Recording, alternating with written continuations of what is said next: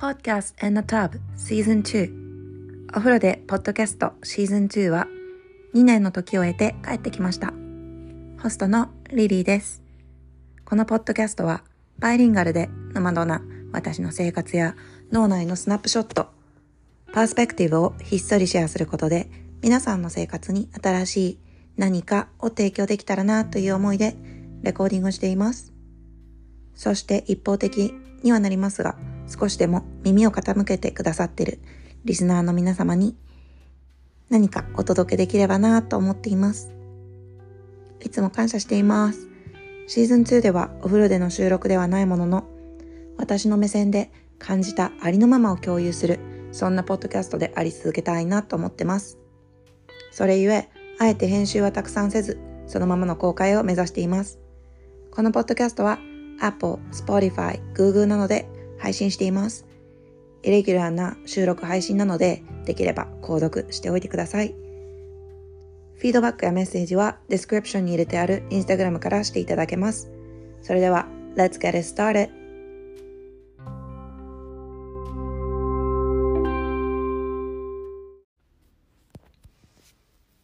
Hello! あ、声ガラガラ。今日は 今日は、えっと、コロナになって病み上がりなので、ちょっと声が ガラガラバージョンのポッドキャストになります。えっと、また今日は車の中から Podcast in the car 配信になるんですけど、今日話したいなと思ったトピックが、うん、なんとなく頭の中でまとまってるような、まとまってないような話しながら let's see how it goes っては思ってるんだけどあのまあなんかよく最近私大人になってなんかリリーって友達いっぱいいるよね。ってまあ昔から結構言われることが多いし大人になってからもたくさん友達できてるよねってよく言われたりもする。でまあ自分でそんなになんか友達を作らなきゃってなんか意識してるわけではないなんか自慢してるみたいになっちゃうけどうん意識してあの「OK I need to make 20 friends this year」とかなんかそんなノルマとかを持ってるわけでは全くなくってまあ結構こう自然に友達を作ってるっていうことになるのかな？後から見るとね。振り返ると。でもなんかそれについてちょっとなんかこう掘り下げてみようかな。How? なんでどうやってそうなってるんだろうっていうのとまああとその友達に対する考え方？友達って何なの？みたいなところをちょっとなんか話してみようかなって思っていてでまあそもそも友達を作るっていう行為だけどまあねなんか昔童謡とかであったじゃん。友達100人できるかなみたいなそのアンティシペーション、期待学校に入って友達が100人できるかどうか楽しみだなってなんか素敵なすごい歌だけどなんか子供ながらにすごいプレッシャーだったんじゃないかなって今かんあの歌を、うん、思い出してなんかね思うことがたまにあるんだよね。でなんか結構いろんなフェーズでこうあ友達作らなきゃってって思うフェーズって私もなんかあって例えば私小学校3年生の時に引っ越したんだよね小学校。転校してですごい近い距離車だと5分10分ぐらいの距離の別の小学校に転校した。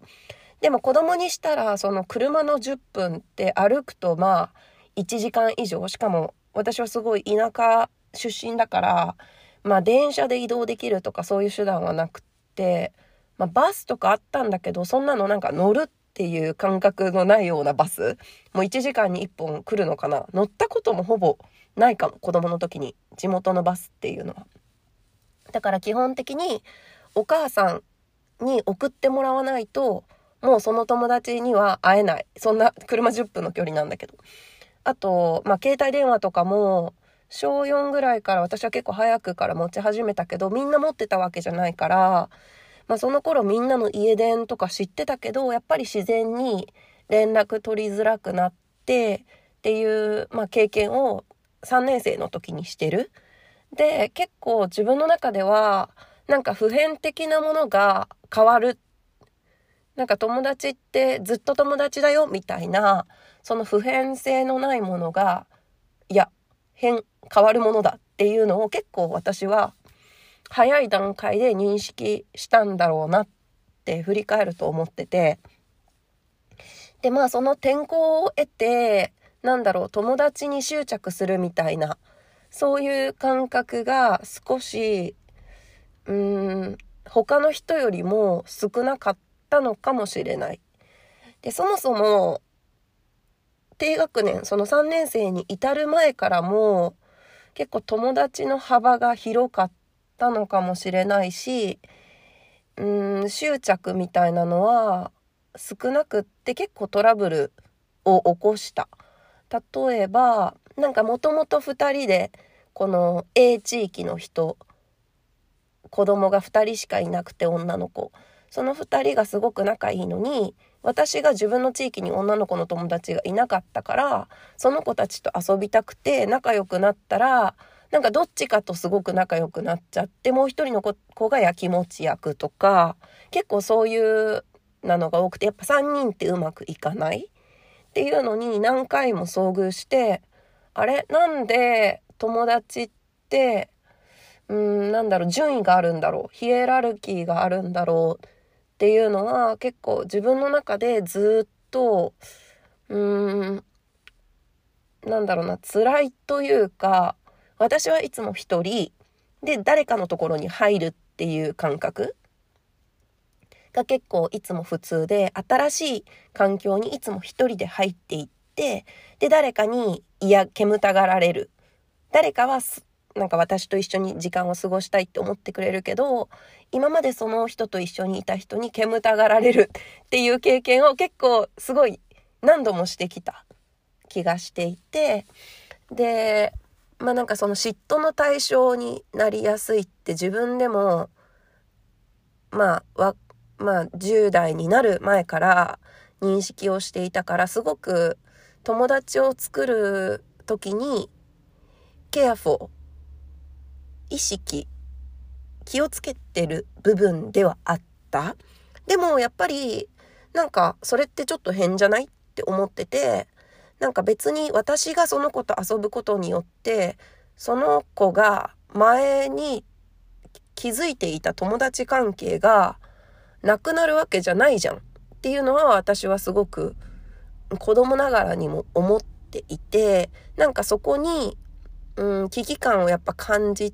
てしまってる人の気持ちもわかるんだけどそうじゃなくていいのにっていうホープがすごくあったんだと思う。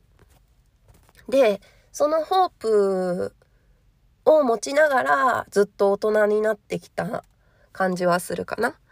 で、もう高校ももちろん、えっと、すごく仲いい中学校の友達とかと一緒に高校に行ったわけじゃないから、まあ、ゼロではなかったけど、まあ、同じ塾に行ってた友達とか、まあ、そこベースで、うん友達って多分作っていったけどクラスも基本的には一人で最初なんだろうな最初のなんだろう何ヶ月かって結構簡単になんかグループ組んじゃってでも実はなんかそれがうまくいかなくて一回解体してまたグループができるみたいなのを私は結構小小学校の転校時にも経験してるし、クラス替えでも毎回経験してるし、で、中学校に上がるタイミングでも経験して、で、クラス替えでも経験してたから、なんか結構ちょっと、なんだろうな、最初の3ヶ月ぐらいはどこのグループにも所属しないで、こう見てる。どこのグループに自分が行くのがいいんだろう。でも巻き込まれないで、このなんか グループ政治に 巻き込まれない方法みたいなのをなんか自分の中で身につけていて、あえてどこにも属さないみたいな姿勢でなんかちょっと怖いって思われてたりとかしてたんだと思うんだけど、基本的にはなんかこう1対1で関係性を作ってくって方にフォーカスしてたのかなとは思う。だからなんかここのグループが揉め始めたら私は違うグループに行ったりとか、なんか結構まあある意味ずるいような気もするし、でもなんか自分の中でそれはなんか自分を守る手段だったのかなってふうに思ってる今は。で、まあなんかそんな中で、こうやっぱどこかに所属しないっていう風に意識してたから、なんだろうな、こう複数のグループにいつも所属している感覚？で、アタッチメントがすごく低いんだよね。だからなんか一個のグループで問題があっても、私の居場所が完全になくなるっていう感覚にはならなくて、なんとなく安全性を保ててるっていう生き方を基本的にずっとしてきてた。で、もちろんなんかこう親友みたいなベストフレンドって呼べるような人もいたんだけど、やっぱりどっかで喧嘩したりとかして、なんかデスパレイトに感じたこともあっ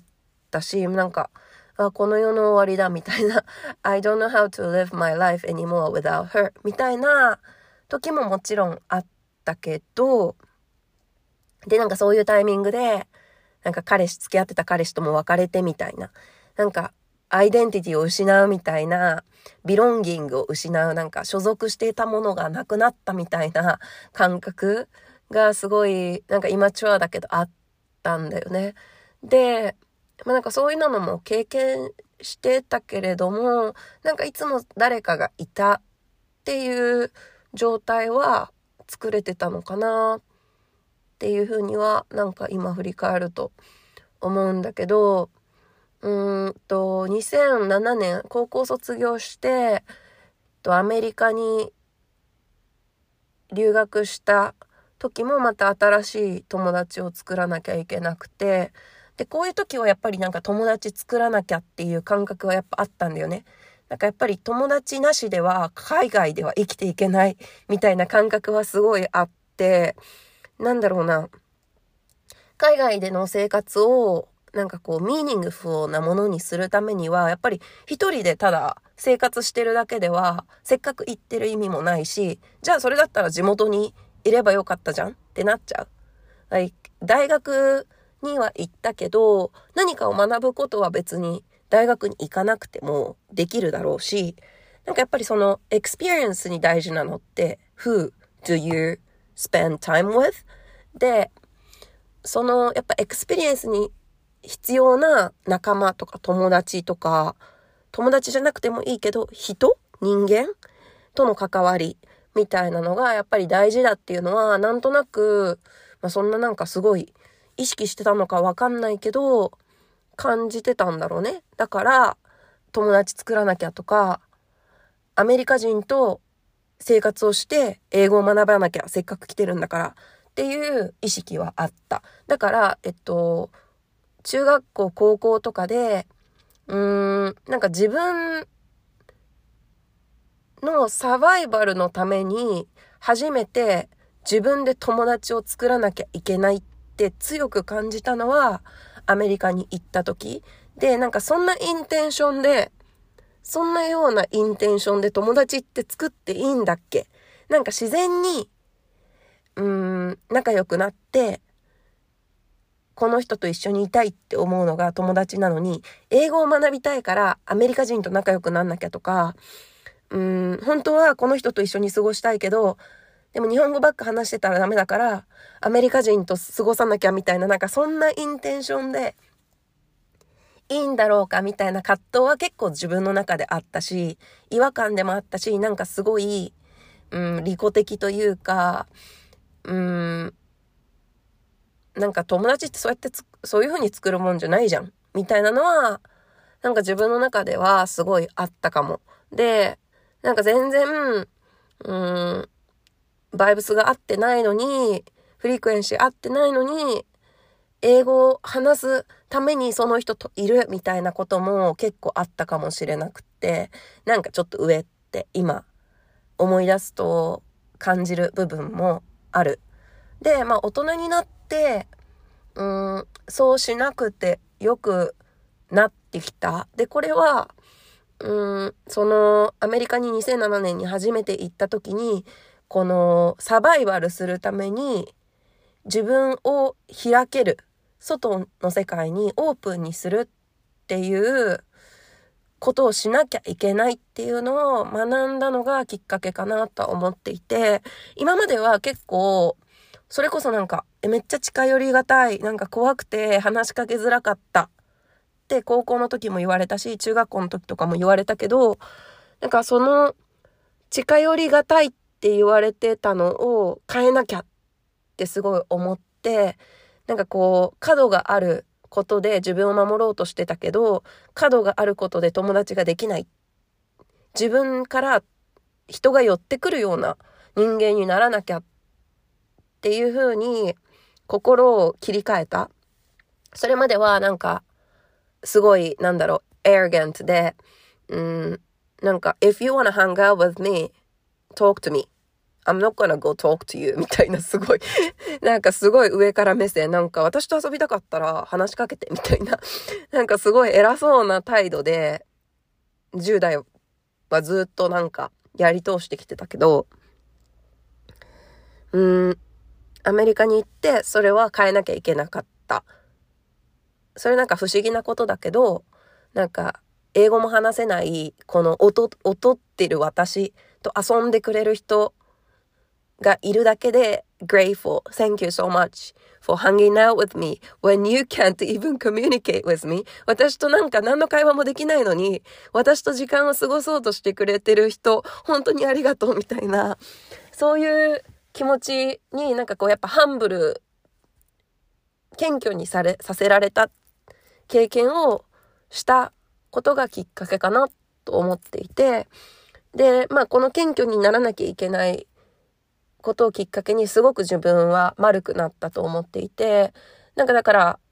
2007年以前に会った人からしたら、すごいなんか友達は多かったよね、昔からとは言われるけど、なんか丸くなったねとか、昔めっちゃ怖かったんだけどって言われてたけども、なんか今絶対そんなこと言われない？なんか近寄りがたかったとか、うーん、なんだろう。なんか、何回も遊んだことあるみたいっていうのは、なんかいつも言われることなんだけど、丸くなったねとかは、やっぱ昔友達だった人には言われるよね。なんかすごい違和感があるけど、いつもそれを言われると、ああ、そうだったよねと思って、なんか、あれも私だったし、今の私も今の私。で、なんかそのどちらもを知ってる人ってすごい不思議な感じちょっと恥ずかしい。なんか I'm sorry. なんかすごい I was very arrogant っていうちょっと恥ずかしさもある。で、まあ、まあなんかその、まあそのハンブルになる、謙虚にならなきゃいけない経験をして、まあそっからは結構、なんだろうな、みんなにも優しくするようになった。うん。まあもちろん昔から結構一人でいる人とかに話しかけるのすごい好きだったんだけど、不思議。不思議っていうかなんか、why do they choose to be alone? とか、they must be interesting. They have something interesting that people are not realizing. なんか、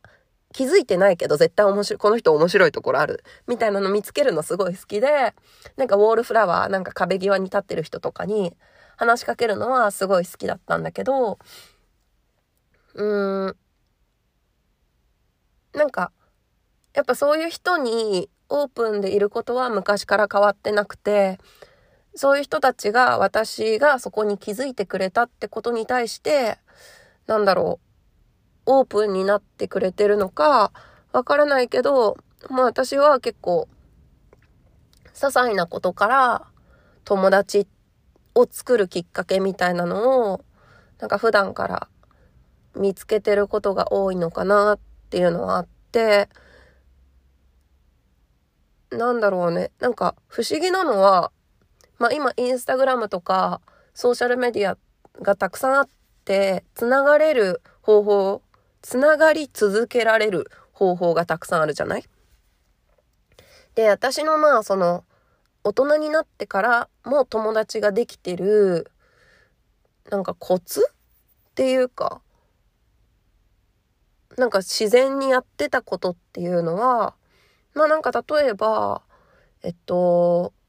何年か前にタイにバックパッキングで行ったんだよね。で、まあなんか何人かの友達と、まあホテルで待ち合わせみたいな感じで、ホステルで待ち合わせみたいな感じで行ったんだけど、まあそのホステルがすごいいいホステルで、まあそこで働いてたタイ人の友達、まあ今友達になってんだけど、タイ人の子、スタッフの子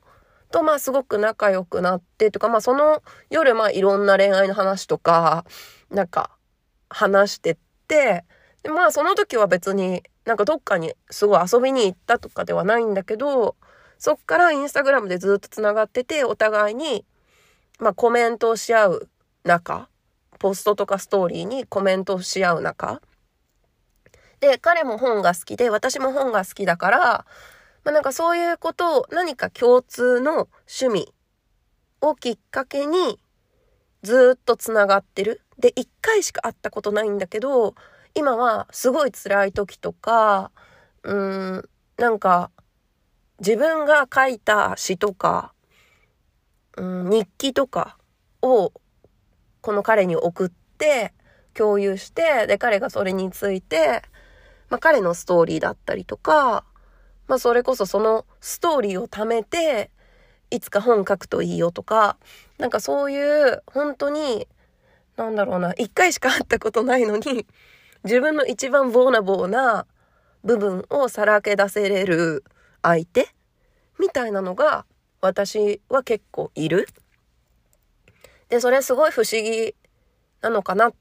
て自分の中では全然不思議じゃなかったんだけど大人になって友達ができないって言ってる人からするとなんかすごい不思議なことなのかもしれないなってなんか言われて思ってでまあなんかその一つのなんかヒントになってるのかなっていうのは、まず、えっと、私は全てのものに対してサステイナビリティを求めてることが多い。どれだけこの関係を長く継続できるか。なんかこの瞬間瞬間を、なんだろうな、すごい濃いものにするっていうのも大事なんだけど、なんかそこに執着せずに、なんかまたこの人と遊びたい。毎日遊びたい。毎日一緒にいたい。ずっとこの状態でいたいっていうよりも、うーん、なんか健康的に健全に距離感を保って、でも、なんだろう、継続、継続していく。こう、どこかで終わらせない。何か形をうん、繋いでいくみたいな、なんかちっちゃなアクション、ちっちゃなストローク、テニスのなんかこう、ラリーみたいなものを、すごくゆっくりなペースでやってくみたいなのを、なんか結構無意識化でやってるのかなっていうのがある。で、もちろん、多分もっと濃いものを求めてる人もいて、え、なんでこのことは言ってくれたのに、こっちの話はしてくんなかったの？とか、なんか、なんで東京来てたのに教えてくんなかったの？とか思う友達がいるってこともこの前発見して、そういう友達には、あなんか自分が向き合い方を変えなきゃいけないんだなっていうのは気づかされたし、うん、なんか自分はそれ苦手。あ、そんなのできないって昔は思ってたし、できないからじゃあもう友達辞めるとか、もうめんどくさい、無理って思ってたんだけど、なんかやっぱ自分の大事な友達だから、あ、自分ができることは努力しよう。そういう友達に対しては、それが求められてるんだったら、努力しようって、まあちょっと大人に なって思えるようにはなったんだけど、基本的に私のスタンスとしては、なんか結構、この友達にはこういう話する。この友達にこういう話するのは安全に感じるとか、まあなんかいろんな基準があって、まあ無意識化で、なんかどの話を誰にして、みたいなのは選別していて、でも別にそこにヒエラルキーはない。彼女がベストフレンドだからとか、彼がベストフレンドだから、いつも私の全てをこのベストフレンドに共有しなきゃいけないみたいな、そのヒエラルキーはやっぱり私の中にはなくっ、うん、This is what I want to talk to this person. And then the other thing I want to talk about this with the other person. みたいななんかその、やっぱりこの私が誰かとつながってる何か理由がある。この人は本が好きだからとか、この人はこういう本が好きだからとか、この友達はなんか黒人のカルチャーとかブラックカルチャーが好きだから、私のこの感じてる今の感情を分かってくれるだろうとか、このセクシュアリティについてこの人は詳しいから、私が今このモヤモヤしてる感情に対して答えを見出してくれる、一緒に見出そうとしてくれるんじゃないかとか、なんか、I spend this なんか、例えばこの時期、私はこの人とこの時期を過ごしたから、だからこそ彼女は分かってくれるんじゃないかみたいな、やっぱりなんかコンテキストがあって、その人を選んで何かを話してることが多いから、なんか、Oh, Lily didn't share this with me because I'm not her best friend っていう感覚ではないだなっていうのはなんか最近再認識っていうかまあ自分の中でやっぱりもう一回プロセスして。なんでこの人にはこれを話すけど違う人にはしないんだろうとかなんか別にそこが、えっと、誰が私にとってもっと友達かもっと友達じゃないかっていうことではやっぱりないっていうのが一つででなんかその様々なアスペクト自分の人生の様々なアスペクトを共有できる様々な友達を、が私にはいて、うん、なんかそれでいいと思ってる。なんか一人の友達に全てを満たしてほしいって思ってない。で、で、まあね、ここまで来ると結構、まあちょっと私が新しく共有することになるんだけど、まあ、私は、えっと、思想がポリアモリーだっていうことに数年前に気づいた。で、えっと、どういうことかっていうと、えっと、複数の人を同時に愛すことができる。で、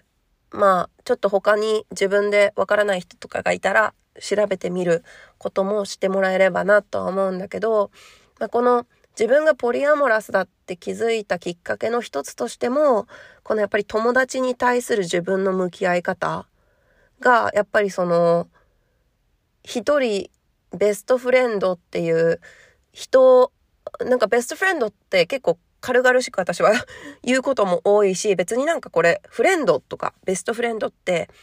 合意があって言ってるわけじゃない。勝手にこっちが、あ、she's my best friend とか、she's such a good, she's a good friend of mine とか言って言うんだけど、別に向こうが、いや、リリーは私のベストフレンドだよ、そうだよねってなんか同意をしたわけじゃないから、もう完全に主観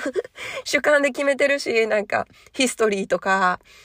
まあ、ヒストリーがない人とかでもベストフレンドって、そんなロングヒストリーがなくても、数年のヒストリーでもベストフレンドって感じる人もいるし、それが、なんか来年変わっちゃうことも全然あって、私はそれでいいと思ってる。で、で、なんかやっぱりその、一人の人に満たしてもらおうみたいな感覚が私にはあまりなくて、で、その結果、なんかベストフレンドっていう人が いっぱいいて、なんか、だから one of the best friends っていうのが多分正しい。たくさんいるベストフレンドの中の一人っていうのが多分正しくて、なんか最上級のベストフレンドっていうのは私には多分存在しないが、いたとしても、なんか it's always fluctuating なんかいつも変わってる？明日になったらまたその、なんかランキングみたいに考えてないからわからないけど、まあなんかすごい今、クロースに感じるって人はもしかしたらいるかもしれないけど、まあ、ノンヒエラルキカルなのかなって私の中では思ってるね。で、まあ、この友達に対する向き合い方で、やっぱ友達に対する愛情の持ち方とかも、やっぱりこう、複数の友達に対して愛を感じてるなっていうのがあって、で、まあ、で、私の、えっと、恋愛思考が、パン、えっと、デミ、デミセクシュアル、デミセクシュアルっていうか、デミ、デミロマンチックな部分もあるし、パンロマンチックな部分もあって、なんかまず男女で見てない、基本的に。この人、私とフリクエンシーが合うか合わないかで見てて、で、それの人がたまたま男だったり、女だったり、まあわかんない。なんかその、心が男だったり女だったりするかもしれないんだけど、基本的に、その、男性女性で見てなくて、この人が好きかどうか、do I feel good being with this person? っていうのが前提にある。で、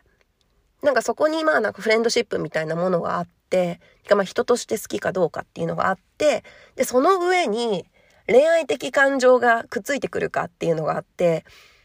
で、なんかたまに友達なんだけど、ちょっと恋愛、ロマンチックに感じる人もいる。で、それはたまたま相手が私のことをロマンチックに思ってて、なんかそういう、なんかフェロモンを出してるパターンもあるし、なんかすごく心地いい、この人といて心地いいみたいな場合もあるんだけど、でもなんかロマンチックに感じるけど、セクシャルに感じない場合もあるから、なんかそういうパターンは私はあんまり結構友達っていう部分で終わっちゃうパターンは多いんだけど、なんかこれはまた、なんか別の回で あの、話したいんだけど、なんか基本的に、まあ、友達と、友達みたいな、この人好きかどうかで見てるから、なんか、恋愛になる、ならない、恋愛対象になる、ならない、セクシュアリティ、セクシャルな対象になる、性的対象になる、ならない含めて、基本的にこの人が好きかどうかっていう前提があるから、やっぱり友達のことを好きっていうのと同じように、えっと、異性であったりとか恋愛対象として好きっていう感情があるから、もうこの時点で私は複数の人を同時に愛してるっていう感覚なのね。で、もうこの感覚が私の中ですごい自分の中でポリアモリーだなと思っていて、で、えっと、例えば友達とかが結婚すると、まあ、結婚って結構ヒエラルキーがつけられてる状態だと思うから、物ゴミでヒエラルキーがある状態。だから、例えば女の友達であっても、私よりも、えっと、旦那さんとかパートナーの方が、えっと、優先順位が高くなることがよくある。とか、まあ、子供ができたら子供の方が優先順位が高い。で、そんなの当たり前じゃんって。子供は自分で何もできないんだからって思うかもしれないけど、なんか私にとってはすごく不思議なことで、うーん、もちろん自分も家族がいて、家族の優先順位は高いのかなって思うけど、うーん、特に私の妹はダウン症で、自分で何かできないことが結構多いから、すごいインディペンデントではあるし、うん、私のことをヘルプもすごいしてくれるんだけど、何かあったら、助けてあげなきゃいけないっていう、まあお互い様なんだけどね。っていうのはすごいあるから、うん、社会的に、社会に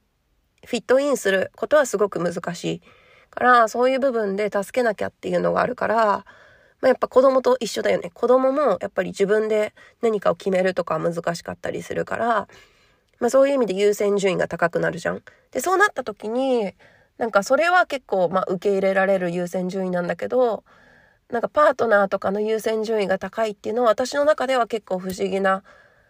うん、感覚で、なんか友達と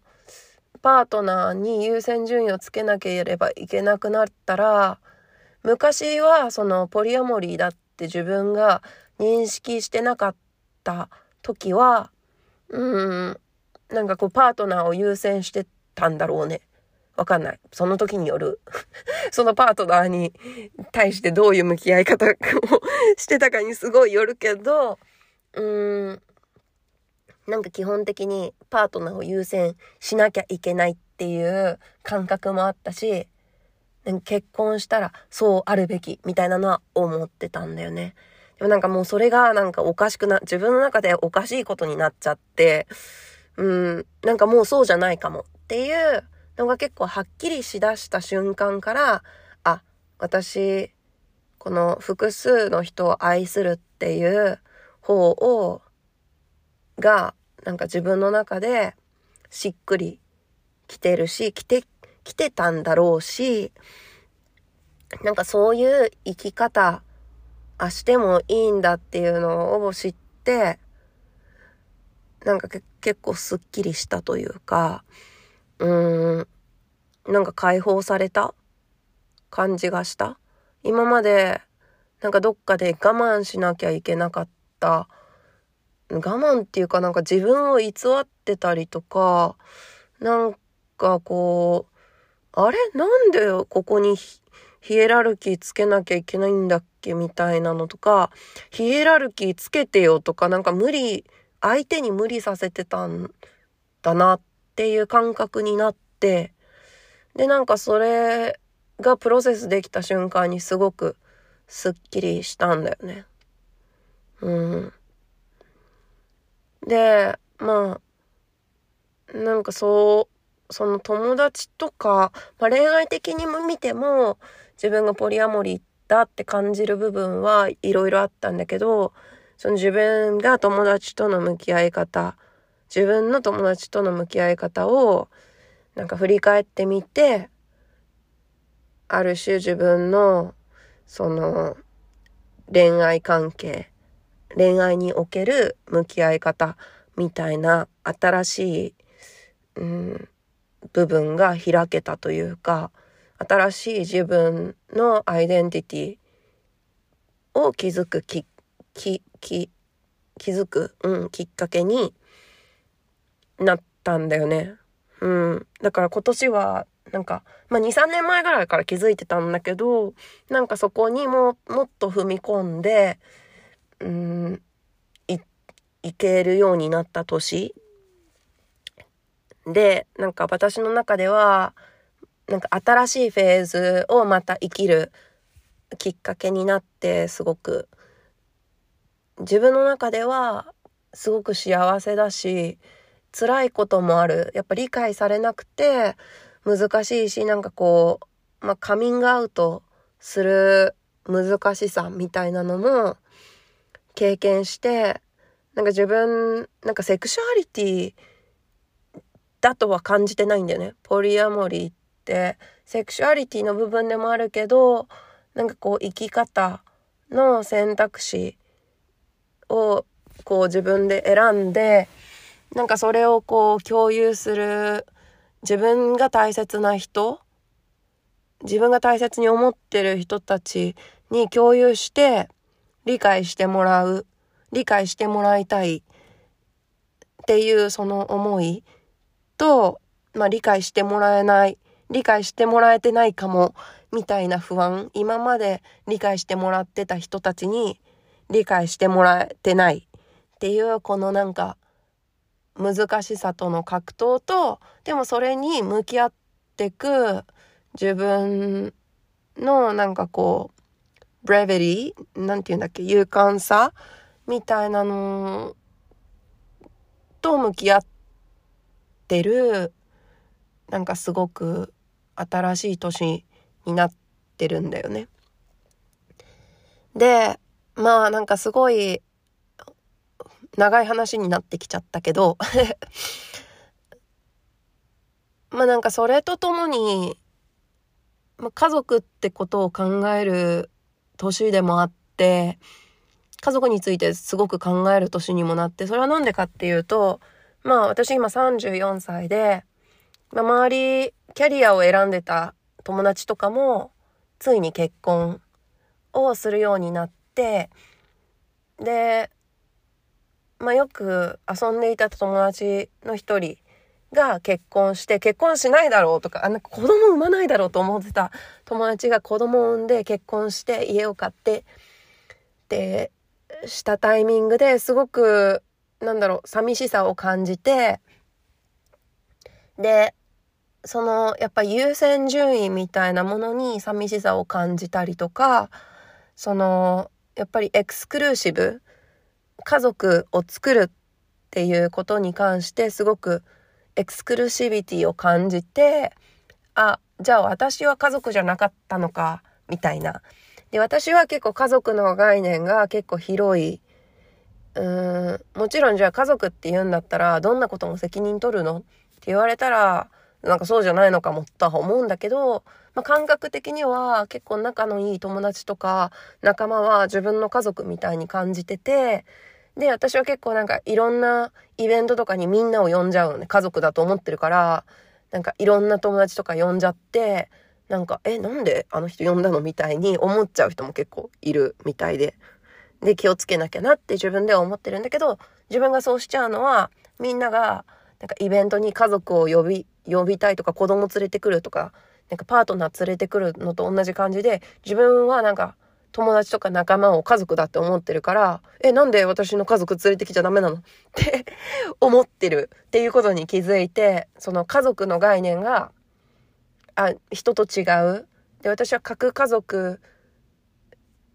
以上のものを家族って捉えてる傾向が強い。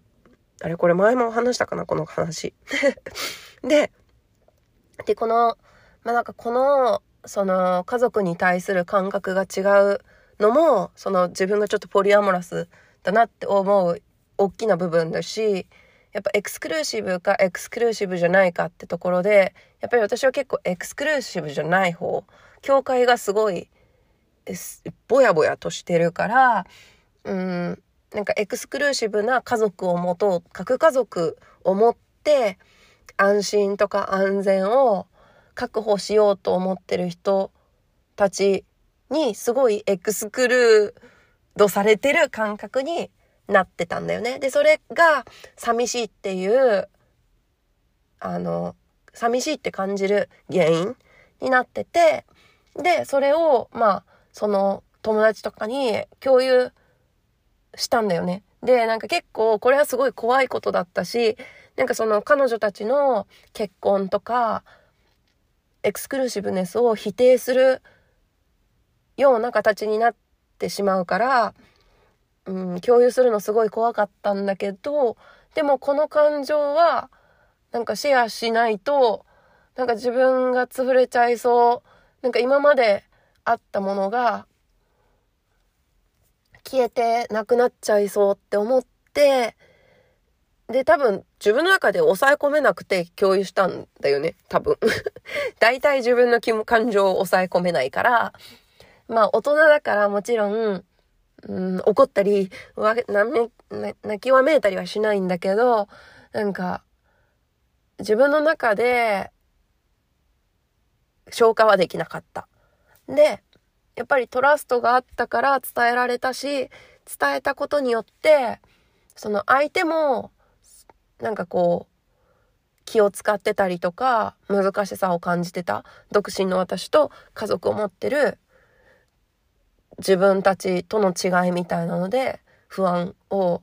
持ってるってことを共有できたから、あ、なんか、感情を共有するってこんなに大事なんだってなんか大人になって改めて気づいてなんか感情ってめんどくさいって思ってたのね。なんかもうなんかそんなに感情を押し付けないでよみたいな。すごい昔から思ってて友達とかになんか感情感情を押し付けられてるってずっと思ってた傾向があったんだけど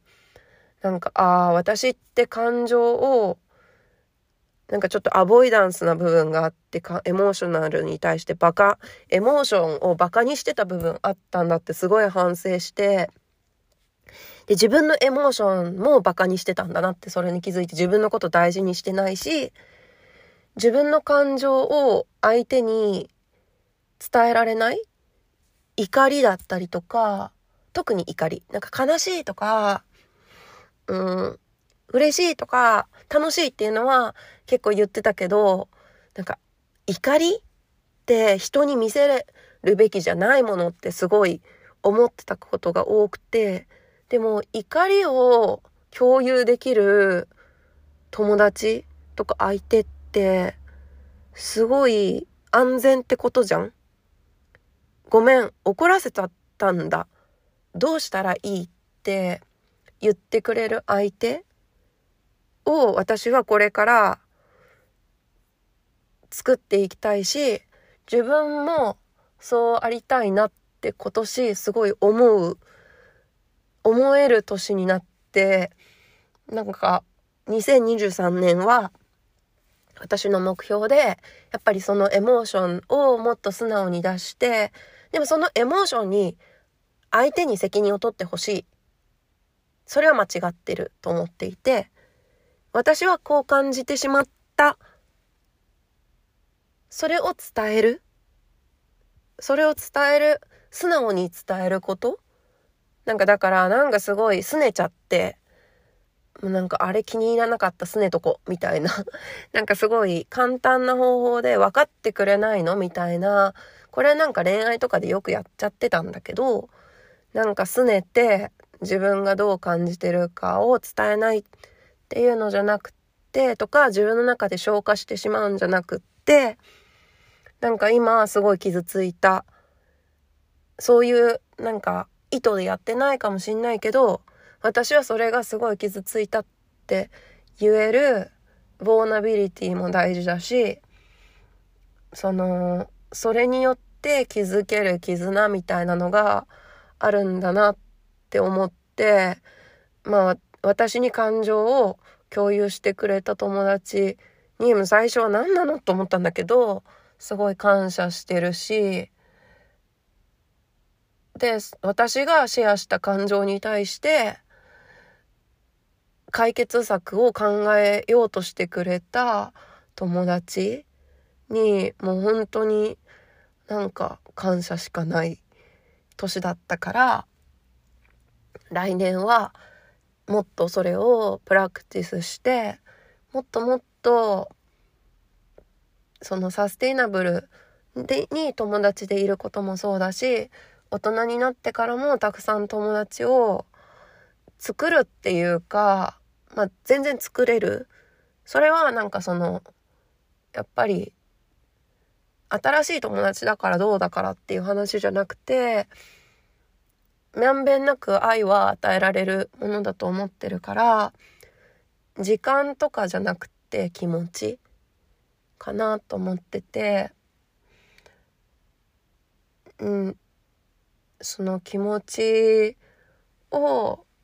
やっぱ伝えていくのがでもっとできたらなって思思った年だったんだよね。でまあすごい長くなっちゃったんだけどなんかその友達とか仲間とか家族とかパートナーとか恋愛の感情を持ってる人もそうだけどまあ愛を持って向き合うっていうなんか素晴らしさみたいなのをなんか今日また改めて感じたのでエピソードにしてみました。もうそろそろもう冷え込みがやばくて風邪ひいちゃいそうなんで、まあ、声ガラガラで聞きづらかったかもしれないんですけど最後まで聞いてくれてありがとうございますでみんなもなんか友達について考えたりとかあれなんか最近怒りを共有したことあったっけとかなんか自分の感情に気づいてる？って一回問いかけてみて2023年を迎えてくれたら嬉しいなって思います。で、まあ、ポッドキャスト正直言ってすごい孤独な、なんか、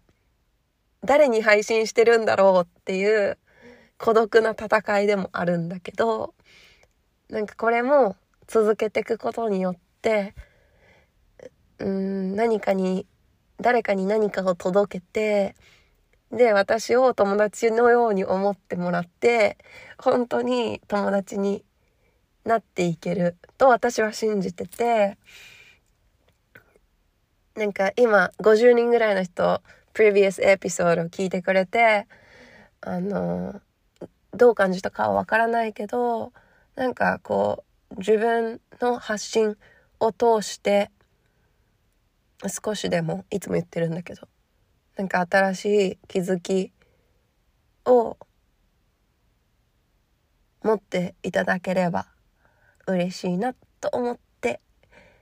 続けていきたいと思います。では、Have a nice holiday で、えっと、良いお年をになるかな？うん。ではまた。